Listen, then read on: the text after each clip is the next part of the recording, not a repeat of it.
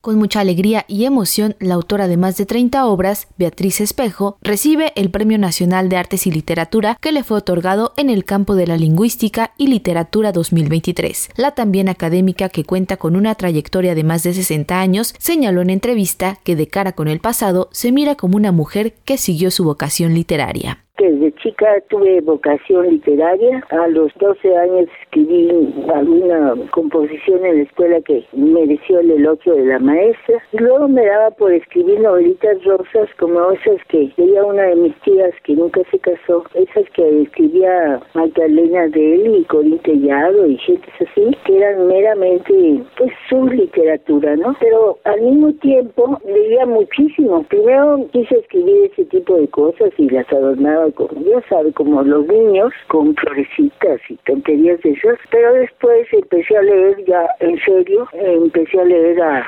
Agatha Christie, a Sherlock Holmes, a Mark Twain, y ahí pasé en adelante muchos escritores y siempre he sido una lectora muy, muy constante. Cierro un libro y cojo otro además de recordar momentos como la primera conferencia que ofreció a los cinco años y su paso por la Facultad de Filosofía y Letras, donde conoció a grandes maestros, la doctora en Letras Españolas indicó que para mantener viva esta vocación literaria está constantemente trabajando, de ahí que en la actualidad realice una autobiografía. Estoy escribiendo mi autobiografía. Muy difícil, no sé qué cortar, qué dejar. Primero voy a escribir todo así como una cinta, como vienen mis memorias. No sé si ponerle memorias truncas o lo que recuerda la memoria o algo así, pero bueno, empieza con mi nacimiento y ahorita estoy con mi primer Porque lo importante de, de ese género que nunca he abordado es que conocí a muchos escritores importantes en mi vida.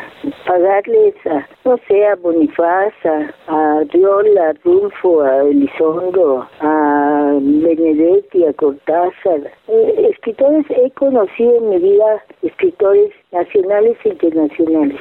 La escritora refirió que recientemente fungió como jurado de dos premios literarios ante los cuales percibió en las propuestas una tendencia de escritura encaminada hacia las adaptaciones audiovisuales, en especial por parte de las autoras. Finalmente, expresó que la literatura es una amante muy celosa. La literatura es una amante muy, muy, muy celosa. La que más me ha durado en la vida. Aunque no he tenido más que dos maridos, la literatura me ha durado más. Lo que significa es que es algo vital pegado a mi naturaleza y sin lo cual no podría vivir, porque sigo trabajando, así que pues no sé hasta donde el cuerpo alcance, ¿verdad? Para Radio Educación, Pani Gutiérrez.